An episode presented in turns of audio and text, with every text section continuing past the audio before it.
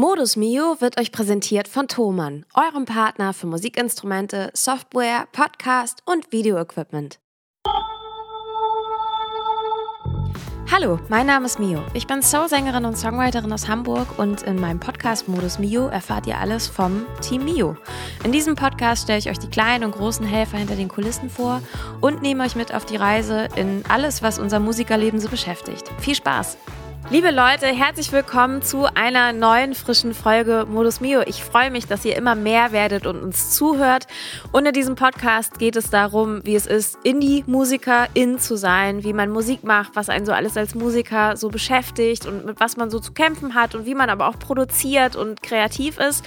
Und von Zeit zu Zeit laden wir auch Leute ein, die wir toll und inspirierend finden und von denen wir der Meinung sind, dass ihr von ihnen hören solltet und an die wir in der Regel auch ganz viele Fragen haben. Mein Gesprächspartner Joscha, der sonst immer dabei ist, der lässt sich heute entschuldigen, denn der ist gerade auf einer großen Theaterproduktion und muss da ganz viel Klavier spielen. Deswegen bin ich hier an einem Dienstag um 18.30 Uhr gemeinsam mit meinem Interviewgast, meiner Interviewgästin heute alleine. Und das ist die Rapperin und Produzentin Carfor. Herzlich willkommen. Herzlich willkommen, freue mich hier zu sein.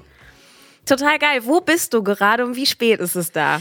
Ich bin gerade in Los Angeles. Hier ist es 9.30 Uhr in der Früh und äh, ich sitze in meinem Schlafzimmer slash Studio und äh, habe hier mein Mic aufgebaut und freue mich mit dir zu sprechen. Wie cool, was machst du gerade in LA? Äh, ich bin hier gerade, ich, also ich habe früher hier studiert, deshalb habe ich hier noch so ein bisschen Wurzeln und viele Freunde und ähm, MusikerInnen, mit denen ich hier zusammenspiele und kreativ bin ähm, neue Lieder schreibe und ich drehe hier mein Video nächste Woche für die nächste Single. Sehr schön, dann bin ich total gespannt, wie das dann aussehen wird. Und LA Videos zu drehen, ist ja auch keine schlechte Idee. Es ist ja auch erstmal immer, die Stadt ist ja eine ganz krasse Kulisse einfach. Es ist wirklich eine krasse Kulisse. Also ähm, ich habe so ein bisschen gelesen über Hollywood und die Entstehung von Hollywood und dass das wirklich mit dem Licht zu tun hat. Also dass das Licht hier in, in Kalifornien, in Los Angeles so lange, so weich ist, dass es einfach super ist, hier Filme zu drehen. Also dass man sich viele Licht Lichtkosten spart bei der Produktion, weil das Licht hier einfach so gut ist, natürlicherweise.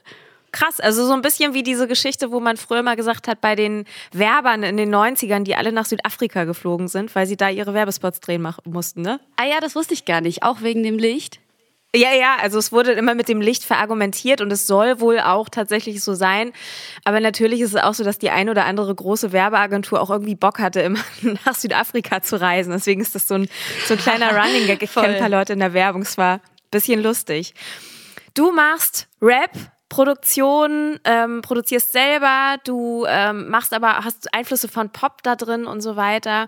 Wie würdest du deine Musik beschreiben, wenn jemand dich noch nicht kennt? Mm. Also ich würde sagen, es ist auf jeden Fall Rap slash Sprechgesang. Ähm, und immer mit irgendeinem catchy Hook. Also ich bin, ich höre selber total viel Pop ähm, Taylor Swift, Ed Sheeran, Katy Perry, also so die ganzen 90er, 2000er, Rihanna, die ganzen großen Hits, weißt du, Pon the Replay, Umbrella, so ich liebe einfach einen fetten Hook. Ich liebe, wenn du was hast und sofort so Ella, Ella, under my umbrella, like, wenn du sofort einfach mitsingen kannst. Ähm, und das versuche ich immer in meinen Songs drin zu haben. Also, dass es um was geht. Also, es muss irgendein Thema haben. Es muss irgendwas sein, was mich tief berührt, was ich nach außen bringen will. Und äh, die Verses sind meistens ja gerappt, gesprochen ähm, und dann im Chorus versuche ich das Ganze, die Essenz irgendwie rüberzubringen ähm, auf einem auf einem Weg, der irgendwie eingänglich ist. Ich finde, das hast du super beschrieben. Ich habe das erste Mal, glaube ich, im letzten Jahr mal so von dir mitbekommen oder gehört und habe dich in diesem Jahr beim Reeperbahn Festival gesehen. Und ähm, du hast da im Sommersalon gespielt, du hast irgendwie nachmittags gespielt, was ja auch nicht unbedingt immer, je nachdem, was so in Parallel los ist, auch eher so eine Zeit ist, wo man sagt, so, ah, okay, in welchen Clubs sind wie viele Leute. Mhm. Aber der Laden war total packt. Mhm. Ich war ehrlicherweise total weggeblasen von der Energie, von deiner Schlagzeug Schlagzeugerin und von dir, die auf der Bühne war. Und der Laden ist sozusagen durchgedreht. Und ähm, da dachte ich, ich frage dich, ob du vielleicht, also ob wir uns mal kurz connecten können und ob du vielleicht Lust hast, bei uns im Podcast zu Gast zu sein. Und ich habe bei deiner Musik auch ganz viele Einflüsse aus so wie soll ich das sagen, so ein bisschen retro-inspirierten Rap rausgehört. Mm, ein bisschen mm. 90s inspiriert und fand das total geil, dass das, dass das wiederkommt, sozusagen. Ah. Weil ich finde das halt auch mega. Ja. Oh Mann, so cool. Danke dir super schön, dass du da warst. Das war echt ein super Nachmittag. Wie du sagst, für mich war auch am Anfang so Nachmittag, es war von drei bis fünf. Also ich war ja nicht die einzige Künstlerin, sondern das, wir waren fünf insgesamt. Ähm, und das war irgendwie eine komische Zeit. Ich dachte schon, oh Gott, ja, wer kommt jetzt da und was, wie wird das? Weil normalerweise ist es ja abends irgendwie so die Showcases. Aber es war echt eine super Energie in dem Raum. Es war irgendwie, die Leute waren total offen. Alle haben irgendwie mitgeweibt. Und das war auch schön für mich als Künstlerin, irgendwie zusammen mit anderen Künstlerinnen auf der Bühne zu stehen und irgendwie die Bühne zu teilen und entgegenzunehmen von Nashi 44 war vor mir, Vita äh, war nach mir, dann kam Baby Joy und ähm, Alice und es war irgendwie total cool, das so zu teilen und zu sehen, wie unterschiedlich diese verschiedenen Frauen sind. Also einige von denen produzieren sich auch selber, Alice produziert. Ähm, und das war irgendwie schön, Teil davon zu sein. Und ich habe in meiner Musik auf jeden Fall so 90s-Inspiration, also glaube ich Missy Elliott, ähm, Licky Lee. Also ich habe irgendwie, ich glaube, ich habe das so aufgenommen und, und das kommt dann natürlicherweise irgendwie in meinem Schreiben raus, ähm, weil ich das irgendwie so in meinen Zellen, hat sich das so festgesaugt. Finde ich sehr gut, kann ich auch gut verstehen. Wahrscheinlich kommen wir aus einer, ich würde fast sagen, ähnlichen Zeit mit ähnlichen nice. Einflüssen sozusagen. Ähm, das soll gar nicht das Hauptthema dieses Podcasts sein, aber eine Frage zu deinem persönlichen familiären Hintergrund würde ich dir nämlich stellen. Also mhm. wenn man, ich habe natürlich auch viel über dich recherchiert und habe geguckt, was man da so findet.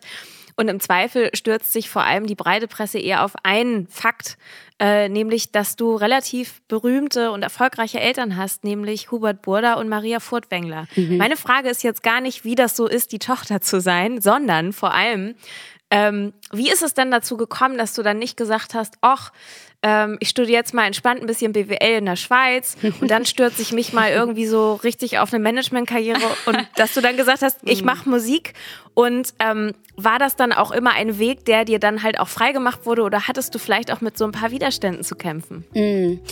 Ja, gute Frage. Ich muss schmunzeln, wenn du sagst BWL in der Schweiz, weil das war für mich immer so irgendwie das Beispiel für der gerade Weg, eben so geradeaus. Und gerade BWL ähm, ist natürlich auch super nützlich, es ist gar nichts gegen BWL, aber für mich war das immer vollkommen undenkbar. Also das war nie eine Option, weil es einfach so komplett dem widerspricht, was ich bin.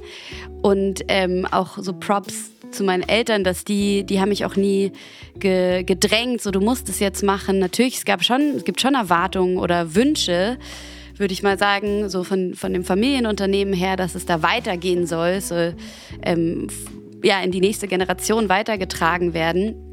Ähm, aber ich glaube, für mich war immer klar, dass ich meinen eigenen Weg gehen will. Aber ich habe nicht immer ganz genau gewusst, wie der aussehen soll. Also ich habe ja zuerst Kunstgeschichte zu, zu Kunstgesti Kunstgeschichte studiert. ähm, genau, was mit, mit Malerei zu tun hat, das hat auch mein Vater studiert. Also es war schon auch irgendwie so ein, ich will es dir recht machen auf eine Weise, denke ich mal, oder dir nachahmen. Und äh, da habe ich dann verstanden, dass es mich eigentlich überhaupt nicht interessiert. Nicht überhaupt nicht, aber es hat mich, es hat mich nicht gepackt.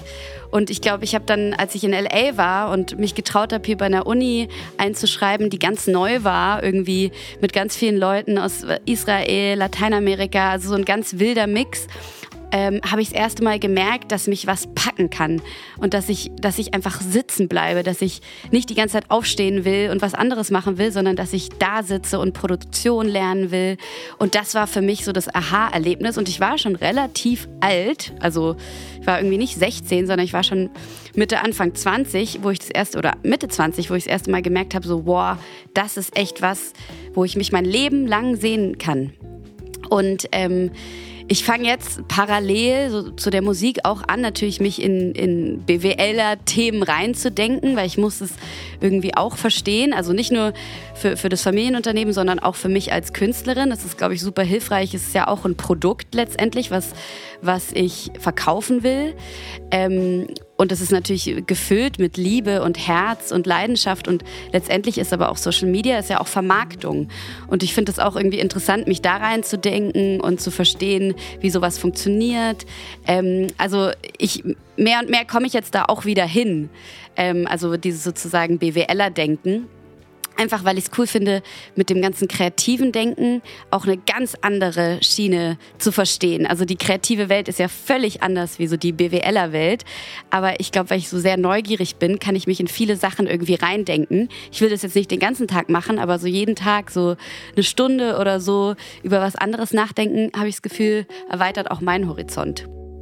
Ja, total spannend, dass du das so ansprichst, weil das betrifft ja ganz, ganz viele Acts mittlerweile. Also nicht jeder Künstler, jede Künstlerin hat irgendein riesiges Management und eine Plattenfirma, die sich um alles kümmern. Und ich glaube, das gehört ja auch ein bisschen der Vergangenheit an, sondern alle Acts sind ja auch kleine einzelne Unternehmen sozusagen, kleine mhm. Firmen. Ja. Und das wird, wird ja irgendwie auch immer wichtiger. Also ich glaube, es ist halt total krass, dass man da die Balance natürlich findet, dass das eine nicht so überhand nimmt. Genau. Also das merke ich zum Beispiel bei uns auch. Äh, und dass man manchmal auch bei bestimmten Sachen ganz gezielt mal den Taschenrechner auslassen sollte, weil man das nicht ausrechnen sollte, mhm. wie viel Geld man jetzt irgendwo rein ballert, ähm, damit am Ende ein tolles künstlerisches Produkt rauskommt, was sich vielleicht irgendwie long-term für die eigene Marke sozusagen rechnet. Ne? Mhm. Aber klar, also ich finde das spannend, dass du es so ansprichst. Irgendwie gehört ja doch beides so ein bisschen, bisschen zusammen. Ja, Und, voll. Ähm, ich, ich glaube, es ist auch so spannend, weil ähm, also ich als Person, ich glaube, ich habe eine ganz starke kreative Seite, aber auch eine starke so Managing-Seite. Und wie du sagst, ich glaube, das ist total wichtig, dass man das so balanciert.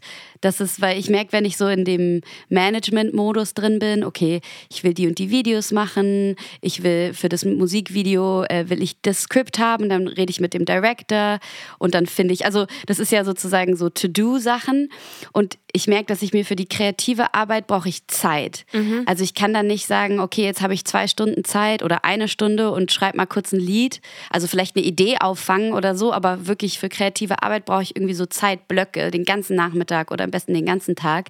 Ähm, weil so dieses Management-Gehirn für mich, das ist so ratter, ratter, ratter, ratter.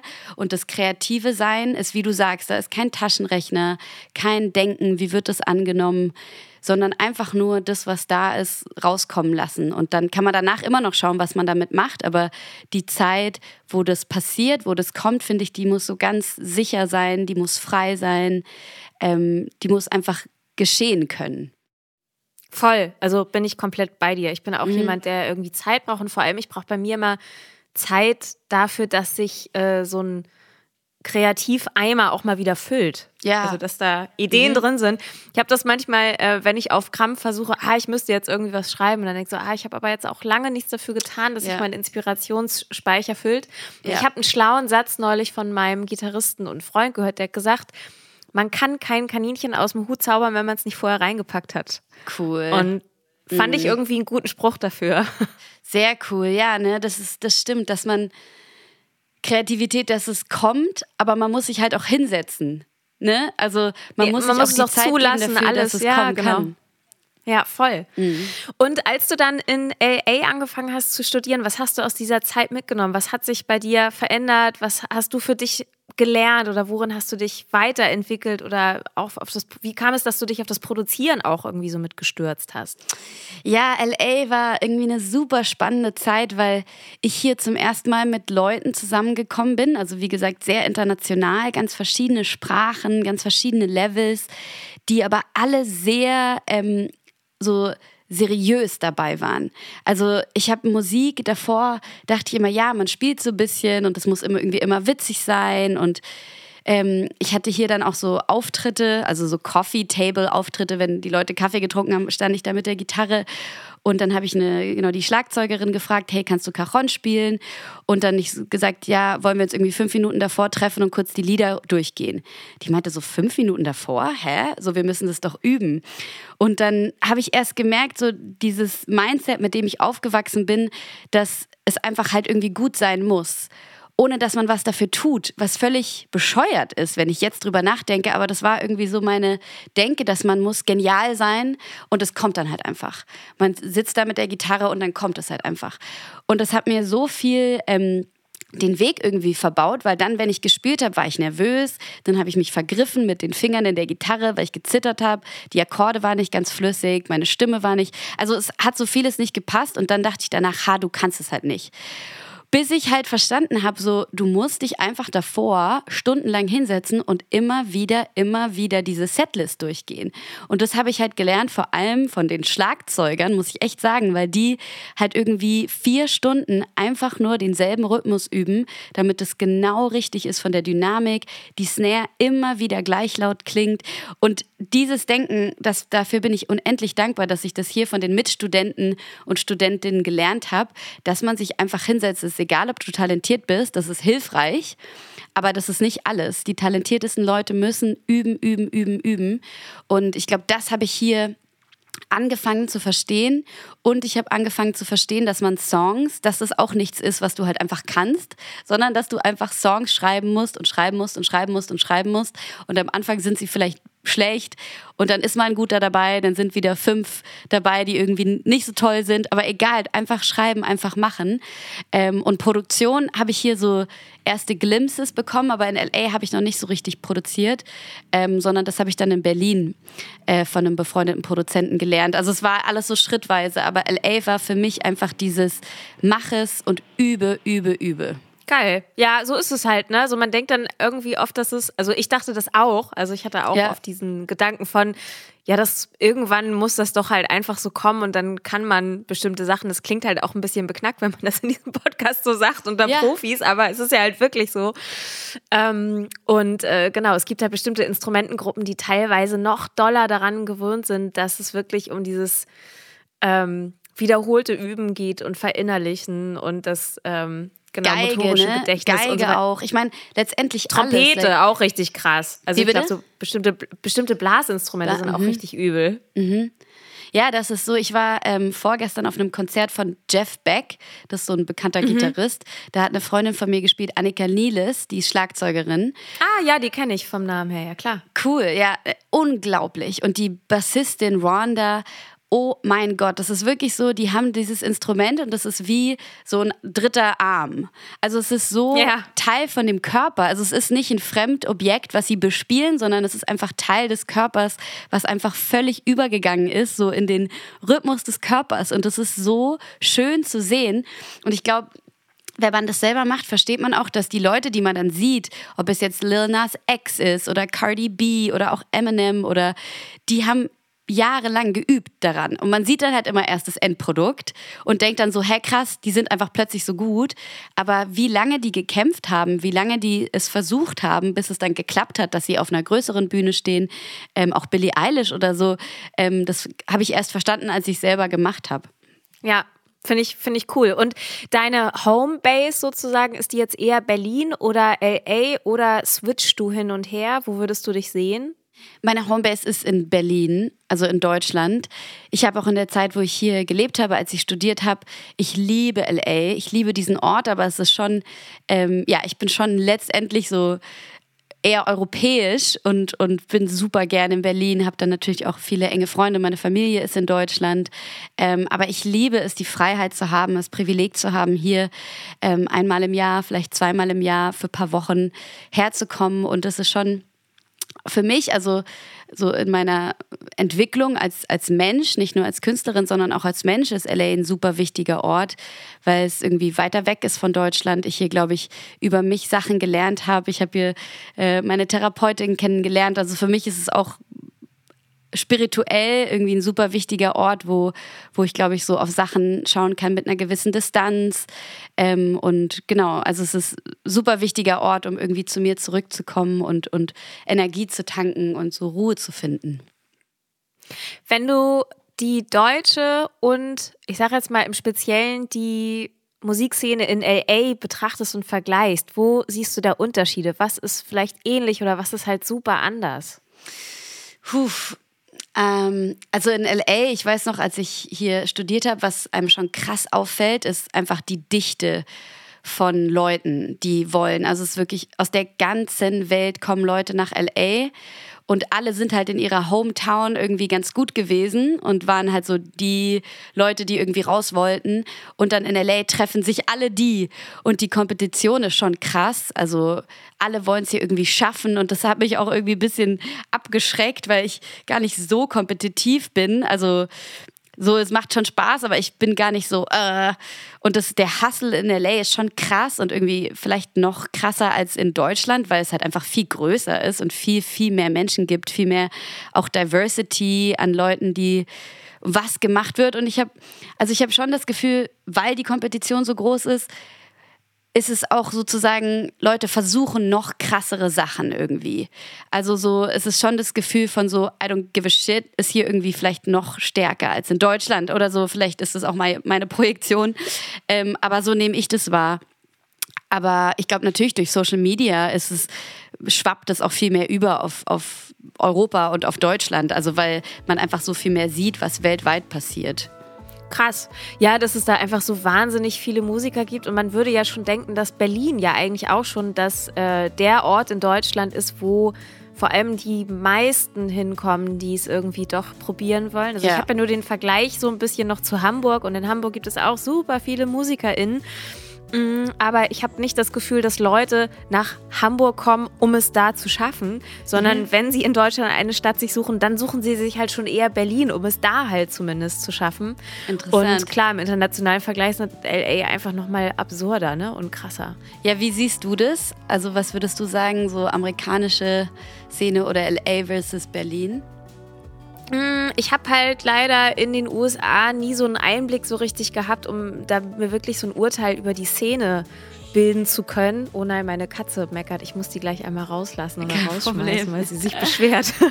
das ist ein Running Gag in diesem Podcast. Irgendwann kommt diese Katze immer mal wieder.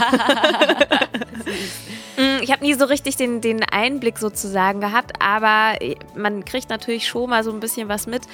Mm, und ich glaube, dass es wenn man das erstmal so ein bisschen hingekriegt hat, vielleicht ein Projekt in Deutschland auf die Straße zu bringen, sag ich mal, dass so Auftrittsbedingungen in Deutschland doch echt okay sind. Mhm. Also ich habe das schon mehrfach gehört, dass du, also sei es auch in England tatsächlich, dass es da doch öfter mal so üblich ist, wenn du jetzt nicht Robbie Williams bist, ähm, dass es da weder ein Handtuch noch eine Flasche Wasser oder so gibt. Mhm. Und das ist in Deutschland ja relativ gang und gäbe, dass du einfach mhm. ein vernünftiges Catering bekommst und dass du als Künstler doch echt nett behandelt wirst und dass man auch die meisten VeranstalterInnen das doch verstehen, dass das Sinn macht, wenn der Künstler gut gelaunt und gestärkt auf eine Bühne geht. Voll.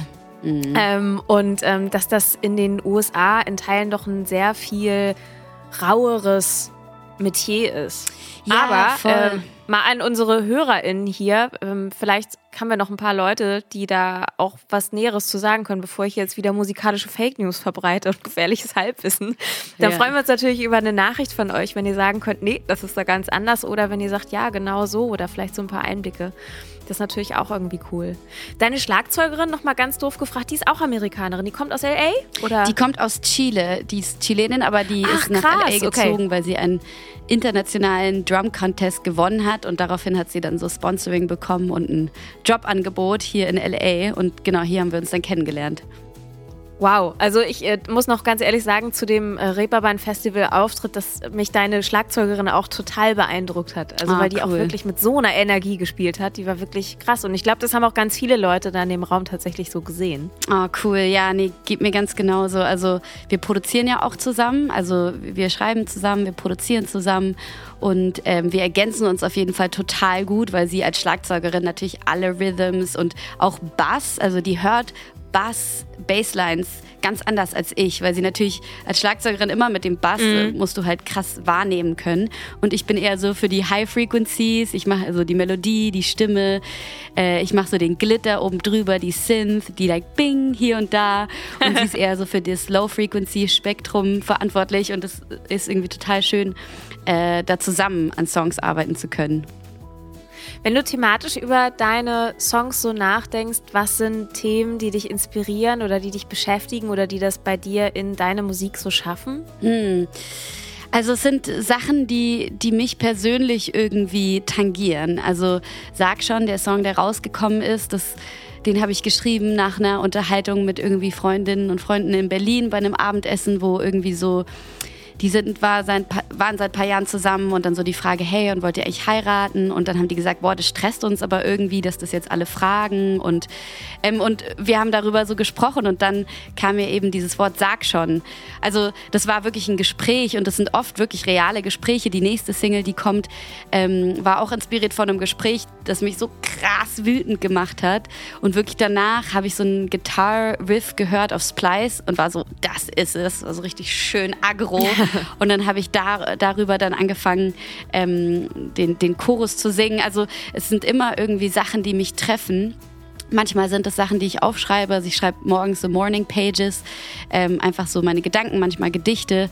Und dann manchmal gehe ich dahin zurück und da so, ah, das ist doch ganz cool. Also es ist irgendwas, was mich im Leben berührt, Gedanken, die ich vielleicht immer wieder habe oder einmal plötzlich ganz stark.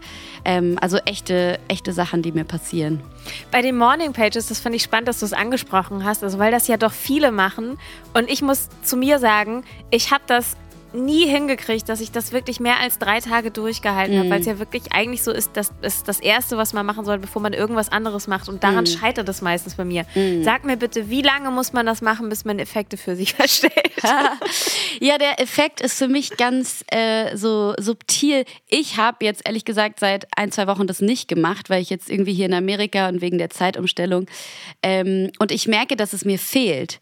Also es ist krass. Das ist, glaube ich, der Effekt, dass ich in, in Berlin habe ich in der Früh immer so diese eine Stunde, wo nichts ist, wo ich mein Handy nicht anmache, wo nichts ist, wo ich nur irgendwie schreibe und halt mich dehne und irgendwie Musik höre und eine Kerze anmache. Und ähm, es ist nicht so, dass irgendwas Weltbewegendes passiert danach, aber ich merke es in der in der Absence davon. Also jetzt, wo ich das nicht habe, ist es irgendwie, dass, es, dass ich nicht ganz so geerdet bin. Und ähm, ich kenne das auch bei den Morning Pages, dass ich mir denke, so, was schreibe ich denn jetzt hier für einen Quatsch? So völlig so banale Sachen. Und manchmal ist es auch total banal und es ist halt nur so mein Kopf, der sich irgendwie beschwert über was jetzt schon wieder falsch gelaufen ist und was ich heute noch machen soll und was mich stresst. Und manchmal sind aber dann so, so ein Satz dabei, wo ich sage so, oh, das ist irgendwie schön, den kann ich irgendwie nehmen und vielleicht mehr daraus machen.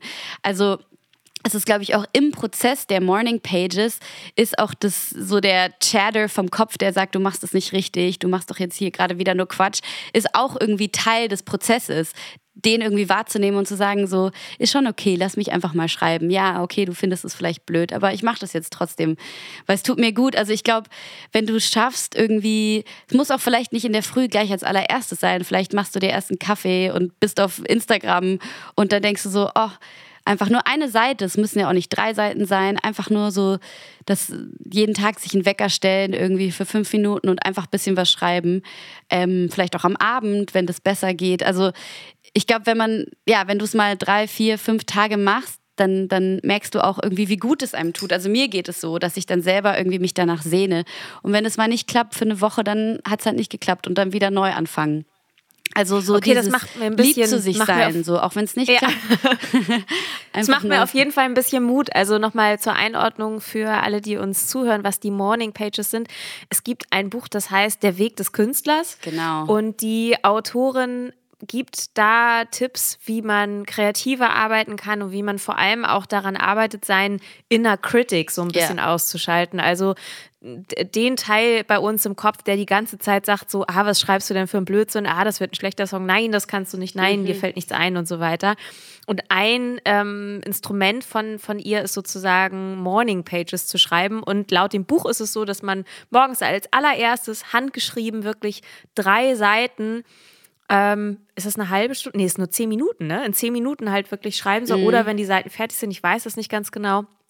Äh, und wirklich einfach über alles, was einem so einfällt und nicht drüber nachdenken. Mhm. Und es gibt viele Leute, die das machen und denen das hilft. Und ich habe das bisher erfolglos probiert, aber habe jetzt nochmal Mut gefasst, mir vielleicht einfach den Spot im Tag suchen zu müssen, wo das für mich passt. Und vielleicht ist es halt nicht der Morgen, sondern vielleicht, vielleicht ist es auch wirklich so was Reflektives am Abend. Das ist ja vielleicht auch gar nicht so verkehrt, wenn man das vom Schlafengehen macht. Oder Total. So. Hast du was anderes gefunden? Sowas, so ein Äquivalent von Morning Pages, der dir hilft? Mmh Mm, ich habe so ein paar Notizbücher, ich habe auch wirklich viel zu viele und die sind alle mal so halb angefangen und ich versuche mhm. einfach Sachen zu sammeln, wenn ich sie sehe. Ja. Und was ich das erste Mal gemacht habe dieses Jahr, ich hätte eigentlich in London ein Video drehen sollen mhm. und dann ist mir kurzfristig gesundheitlich mein Videomensch ausgefallen, aber Ach. ich ah. hatte ja schon alles gebucht und da war so, naja, dann kann ich da jetzt halt auch hinfliegen. Ist ja jetzt auch ah. sonst Blödsinn. Aha. Mm, und habe mir eins meiner Notizbücher genommen und bin halt wirklich ein paar Tage nur durch Museen gerannt und habe da ja. einfach Sachen aufgeschrieben, die mir eingefallen sind. Oder halt teilweise auch ähm, beim Tate Modern hängen ja auch ein paar abgefahrene Sachen. So. Mhm. Das ist ja wirklich für moderne Kunst und auch nicht unbedingt alles ist immer so super zugänglich. Und manchmal sind dabei so ganz abstrakten Sachen dann auch so Kunstbeschreibungen dazu. Also du hast Kunstgeschichte studiert, du kannst da viel, viel mehr zu sagen. Mm, aber ich habe dann einfach mal so Sätze da rausgenommen, die ich irgendwie interessant fand. Da ist bestimmt auch viel Blödsinn bei und ich brauche das nie wieder, aber vielleicht irgendwann doch ein Satz davon. Oh, das klingt und so schön. Ein, ein Kunstwerk habe ich gesehen, ich weiß nicht, ob du das kennst das war ganz schön krass. Das war ein ganz großer Raum mhm. und eine Künstlerin hat Radios ähm, in einer Art, also wirklich echte alte Radios, die man so einstellen kann, ähm, von unten nach oben in einer Pyramide aufgebaut, die aber bestimmt sechs Meter hoch war. Und sie hat halt mhm. unten angefangen mit Radios, die besonders alt waren. Also es waren dann auch immer mehrere Modelle aus einem Jahr, bis man oben bei so kleinen Mini-Radios, die man so auf Baustellen oder so Küchenradios aha, und so aha. weiter so kennt. Und ähm, es ging darum, um äh, das Chaos und über diese Überflutung von Medien und Informationen in der Welt. Und man ist in den ah. Raum reingekommen, der war dunkel, es war nur halt die Lichterchen an von diesen ah. Radios. Und alle Radios waren an und jedes Radio war auf eine andere Frequenz eingestellt. Uh. Und das fand ich irgendwie schon krass. Also als Sinnbild und das fand ich wirklich sehr beeindruckend. Während ich auch viele Sachen gesehen habe, wo ich dachte, weiß ich nicht. Oh man, auch sehr viele verstörende so Sachen schön. natürlich. Das ne? Aber das ist so ja auch schön, wie du das beschreibst. der Sinn von Kunst.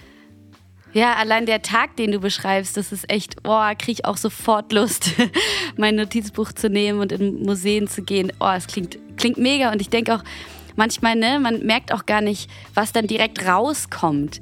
Also vielleicht kommt auch gar nichts raus. Vielleicht war man einfach unterwegs und hat viele coole Sachen gesehen und vielleicht einen Monat später sieht man was anderes und dann denkt man, oh, das ist ja wie diese Radioskulptur. Und also ich glaube, manchmal verstehen wir gar nicht direkt, was das eigentlich mit uns macht, weil es vielleicht auf unser Unterbewusstsein einwirkt, auf was, auf das wir gar keinen Zugriff haben jetzt im Moment, aber vielleicht später mal irgendwie wieder hochkommt. Also es ist ja, voll wir schön. sind so drauf getrimmt, dass man halt immer sofort einen Effekt haben will. Ne? Ja. Also ich meine, unsere ganze, ganze Gesellschaft ist ja so, dass wir für vieles keine Geduld haben und dass alles immer sofort passieren muss. Und ähm, Sachen auf sich wirken zu lassen und entweder wird was draus oder es wird nie was draus. Das, ja. Dafür gibt es ja fast gar keine Zeit mehr. Aber eigentlich merkt man dann doch, dass sowas irgendwie mal sein muss. Oder auch schöne Filme gucken. Ich bin ein großer äh, Filme-Fan von so allem Möglichen und ähm, bin ich würde sagen, nicht persönlich ein ganz großer, krasser Filmkonnoisseur oder Cineast, aber habe mich davon sehr anstecken lassen und äh, vertraue immer auf die Kompetenz meines Umfeldes, wenn mir jemand gute Filmempfehlungen gibt. Bin ich oh, so ein Review- und Rezensionleser. Hm. Da würde ich gerne auf deine Kompetenz zurückkommen, weil ich mag auch gerne Filme schauen, ähm, aber ich weiß immer nicht was. Und ich würde total gerne, wenn du mir eine E-Mail schickst oder jetzt sagst mit ein paar Namen, es würde mich total freuen. Oh, ich habe eine richtig krasse Filmempfehlung für dich, mhm. ähm, die auch, äh, auch für unsere HörerInnen, weil ich glaube, das ist ein guter Film jetzt für die Wintermonate und das ist, den haben, glaube ich, viele noch nicht mitbekommen und es ist ein unterschätzter Nicolas Cage. Ich finde Nicolas Cage den kennt man aus Con Air und irgendwelchen komischen Actiongeschichten und ich mag Nicolas Cage gar nicht und ich finde, er hat auch eine Phase gehabt, wo er wirklich sehr viel Blödsinn gemacht hat. Mhm. Aber er hat einen Film gedreht, ähm, da darf man auch gar nicht zu viel zu sagen. Der heißt Pig, also Schwein. Mhm. Und es geht um ein Trüffelschwein. Und ich würde sogar den Obergriff Begriff nennen ähm, oder die Oberklammer. Es geht in diesem Video eigentlich um Liebe und Hingabe für eine Sache. Cool. Oder auch nur um Liebe und Hingabe an sich. Man darf eigentlich gar nicht mehr sagen, der Film ist komplett unerwartet. Es hat nichts mit irgendwas zu tun, was man mhm. von Nicolas Cage kennt. Und ich war danach wirklich aufgelöst, weil der Film so schön war und weil das einer der Filme ist, wo ich sagen würde, das ma der macht schon was mit einem. Mhm. Danke, super. Cool. Ich würde noch eine Sache auch ähm, auf, ähm, auf eine Sache mit dir kommen, die ich total spannend finde, nämlich du hast mit deiner Mutter 2016 die Malisa Stiftung gegründet. Eine Stiftung, die sich vor allem für gesellschaftliche Vielfalt und die Überwindung einschränkender Rollenbilder einsetzt und auch in Bezug auf die Musikindustrie ähm, zusammen mit der Key Change Initiative ganz viele echte stichhaltige Zahlen erhoben hat. Ich kann das sagen, weil ich neulich mal eine Hausarbeit schreiben musste in diesem Kulturmanagement-Gedöns über die Rolle der Frau in der Popmusik und davon ganz viele Zahlen gebrauchen konnte. Vielen Dank Super. dafür. ähm, wie ist es dazu gekommen und was ist dir da ein besonderes Anliegen? Was bewegt dich in dem Thema? Oh, ja, cool erstmal, dass dir die Zahlen geholfen haben. Also darum, darum glaube ich, geht es bei uns in der Stiftung, dass wir ähm, über so ein Bauchgefühl hinausgehen wollten. Also, dass man das Gefühl hat, hä, irgendwie werden Frauen anders dargestellt als Männer in Musikvideos. Äh, süß, jetzt ist die Katze da. ja, sie kommt einmal ins Bild. ähm, und wir wollten über so ein Gefühl hinausgehen und halt wirklich Zahlen und Fakten liefern, die dann Leuten wie dir ähm, helfen können, dass man was, dass man was belegt. Also, dass man nicht nur sagt, hä, irgendwie fühlt sich das anders an, sondern dass man sagt, ja, es ist wirklich so, dass Frauen ähm, Künstlerinnen viel weniger vorkommen als Künstler. Das ist eine Zahl. Also damit kann man nicht argumentieren, sondern das ist jetzt Realität.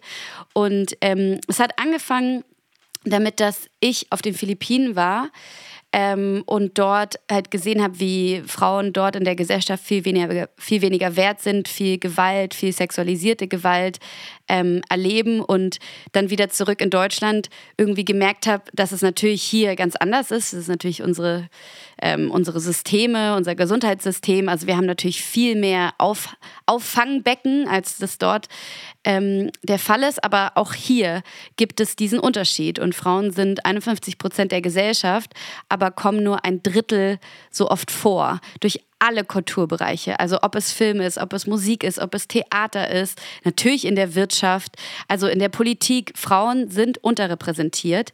Ähm, auch in der Medizin, also es gibt viel mehr Medizinstudentinnen, aber dann Oberärzte sind meistens Männer oder, oder Klinikleiter oder auch die Leute, die vorkommen in, in, bei Corona, die ganzen Experten, die Mediziner, die gesprochen haben, es waren, haben wir auch eine Studie dazu gemacht, ähm, das waren hauptsächlich Männer. Ähm, und einfach so diese Neigung, die wir haben, diese Konditionierung, die wir haben, dass wir Männern mehr zutrauen, dass wir das Gefühl haben, dass Männer Dinge besser verstehen, dass die eine größere Autorität haben, die männliche Stimme, die tiefere Stimme, wie wir konditioniert sind zu denken, dass die angenehmer ist. Ähm, und mit der Stiftung schauen wir vor allem die Musikindustrie an, weil das so mein Bereich ist, und die Filmindustrie an, weil das der Bereich meiner Mutter ist als Schauspielerin und Produzentin. Und ähm, wir haben letztes Jahr mit Key Change angefangen, Zahlen zu sammeln, was die ähm, Musikerin hinter der Bühne angeht. Also nicht nur die Künstlerinnen, die auf der Bühne stehen und singen, sondern auch die Produzentinnen und die Songwriterinnen. Und da haben wir mit der GEMA zusammengearbeitet und herausgefunden, dass wirklich extrem wenige Lieder nur von Frauen geschrieben sind. Und das ähm, berührt mich natürlich als, als ähm, als, also als, als Nutzerin von Musik, als Hörerin von Musik, nicht nur als Produzentin selber, sondern als Konsumentin, ähm, weil die Narrative, die ich höre, die ich wahrnehme und mein ganzes Leben lang schon wahrgenommen habe, meistens von Männern geschrieben sind. Und für mich gab es so einen besonderen Moment, als ich Bitch Better Have My Money gehört habe von Rihanna. Das ist jetzt auch, glaube ich, schon zehn Jahre her. Ähm, und das hat mich so krass umgehauen, weil das eben eine Künstlerin ist, die ich bewundere, die super kraftvoll ist, die irgendwie cool ist und ihr Ding macht, aber dann ein Narrativ erzählt, was super frauenfeindlich ist und in dem Musikvideo eine Frau kidnappt und, und irgendwie missbraucht und nackt irgendwie an der Decke rumhangeln lässt. Also irgendwie total gewaltvoll und das aber so idealisiert wird. Und da dachte ich mir so, hä, warum ist das Narrativ? Warum ist das das Narrativ, was, was da gezeigt wird? Und halt die Frage, wie können wir Künstlerinnen und auch Künstler, wie können wir denn andere Narrative schaffen? Ähm, und nochmal, um aufs Reeperbahn-Festival zurückzukommen, deshalb war das für mich auch so besonders, weil das waren alles Künstlerinnen, die ihre eigene Narrative schaffen, die ihre eigenen Geschichten erzählen. Und darum geht es in der Malisa Stiftung, eine Neugier. Wie würden denn Frauen erzählen, wenn sie könnten? Wie würden die Filme aussehen, die eine weibliche Kamerafrau aufnimmt? Was für eine Perspektive würde die wählen? Also ich glaube, da gibt es unendlich viel Spielraum noch. Und mit der Malisa Stiftung versuchen wir die Zahlen zu geben, ähm, die dann den Weg bereiten können für mehr Vielfalt auf der Leinwand und in der Musik. Sehr gut und sehr lobenswert und total schlau. Also ich glaube halt auch im Film ist das ja auch noch mal wirklich so ein Thema, wie Frauen für irgendwelche Rollen ja auch noch besetzt werden. Ne? Also ja. das, das merkt man ja doch öfter.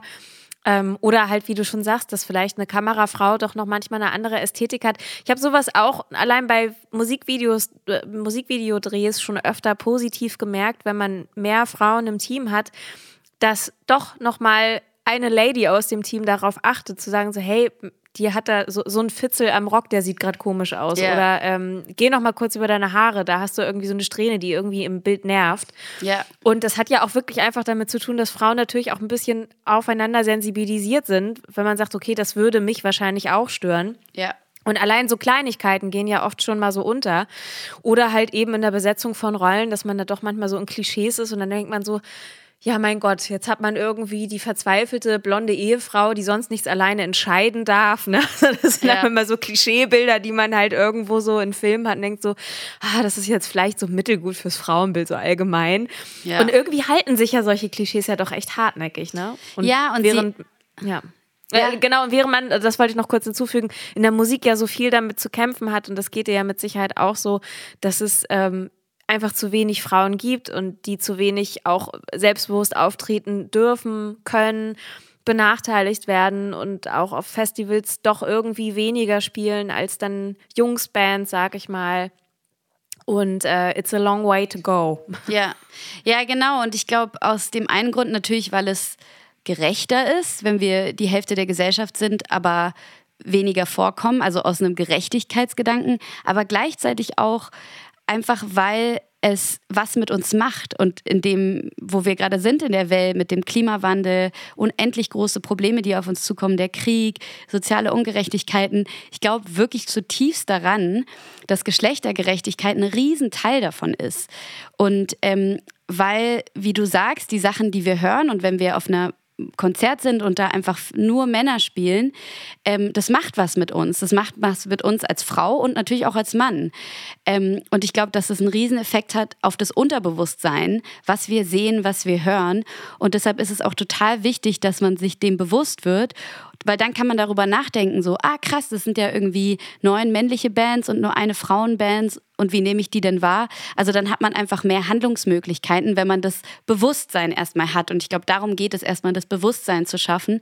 Und ich glaube, dann wird sich auch noch viel verändern in der Welt und es passiert auch schon viel. Aber wie du sagst, es muss auch echt noch viel passieren, damit wir auf einem Weg sind, wo wir besser auf uns Acht geben können, also auf, auf unsere Mitmenschen.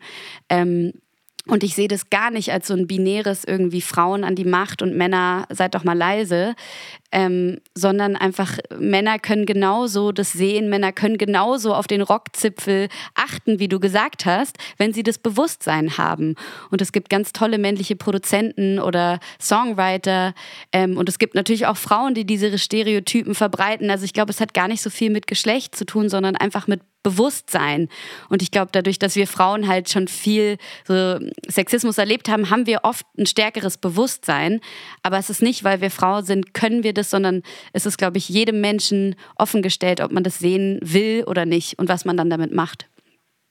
Würde ich total unterschreiben. Ich glaube, ich habe das auch bei mir so im Umfeld, wenn ich so drüber nachdenke, bin ich umgeben von doch sehr aufgeklärten feministischen Männern, mhm. die auch auf aufgrund der Tatsache, dass sie einfach umgeben sind von anderen Musikerinnen, dafür total sensibilisiert sind mhm. und da doch wirklich sehr auf Augenhöhe arbeiten. Und da hat sich schon eine ganze Menge getan. Ich finde, das merkt man dann öfter mal, wenn man mit so ein paar Leuten spricht, die vielleicht manchmal noch nicht mal aus der Musik kommen, und dann so ein, zwei Generationen älter, da merkt ja. man dann, wie viel sich eigentlich schon geändert hat. Ja. Aber nochmal vielen Dank dafür, dass ihr mit dieser Stiftung auch für Klarheit schafft und die Argumente liefert, dass sich halt Dinge ändern können. Denn das ist nämlich das Problem, ne? wenn so Sachen immer im Ungefähren sind und wenn so ein Holger in so einer Facebook-Kommentarspalte sagt, also ich höre ja nur Musik von Künstlern, die mir gefallen, mir ist das Geschlecht egal. Denkst du, ja, hm. das sind ja so die Argumente. Und wenn du dann sagen kannst, okay, aber guck mal, das und das sind die Zahlen und so viele Studentinnen fangen an, Musik zu studieren und die sind dann am Ende aber eigentlich alle gar nicht in den Berufen. Woran liegt das denn? Das liegt doch daran, dass sie dann irgendwie keine Sichtbarkeit bekommen. Ja. Ähm, dann ist schon ganz viel gewonnen und dann kann man auch an den richtigen Stellstrauben den Finger in, den in die Wunde legen, dass sich da vielleicht Sachen ändern. Also sehr, sehr gut. Ich finde das super. Wir sind schon so vorsichtig am Ende unserer Folge und ich würde noch in unsere zwei Kategorien reinjumpen. Aber bevor ich das mache, möchte ich nochmal allen HörerInnen von Modus Mio sehr ans Herz legen, dass sie sich vor allem mit deiner Musik beschäftigen, dass sie dir bei Insta und bei TikTok folgen. Also sucht nach Careful oder guckt auch noch bei uns in die Stories und da werde ich, werde ich dich dann fleißig verlinken. Cool. Und ähm, du hast wahrscheinlich neue Sachen, die jetzt so in den nächsten Monaten so kommen, oder? Ja, ich arbeite an Songs und ähm, ich habe auch einige Singles, die schon fertig sind. Ist ja immer so, das, das kennst du sicher, wenn man irgendwie schon voll viel in der Pipeline hat, aber kann das irgendwie nicht alles auf einmal raushauen. Aber genau, die nächste Single kommt bald ähm, und dafür drehe ich das, das Video, freue ich mich total drauf. Und es gibt auch einen Auftritt im Dezember wo ich in Berlin spiele. Also ja, es passiert gerade recht viel. Richtig geil. Ich freue mich drauf. Ich werde das gespannt verfolgen und freue mich ganz doll, dass du schon mal hier warst. Aber jetzt springen wir erstmal noch zu unseren Kategorien. Und zwar, hier kommt der Snack der Woche. Snack der Woche.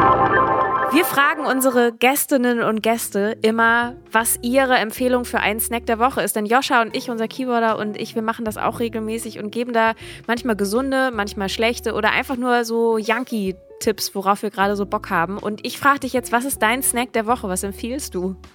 Wow, mein Comfort-Snack der Woche ist, glaube ich, heiße Hafermilch-Schokolade. Ich habe hier. Klingt gut. Ich habe hier gekauft so Oatly ähm, Chocolate und die einfach warm gemacht und äh, dazu dazu paar Pekannüsse und Rosinen und das ist so der perfekte Snack. Der wird einem schön warm. Ist einfach nur geil.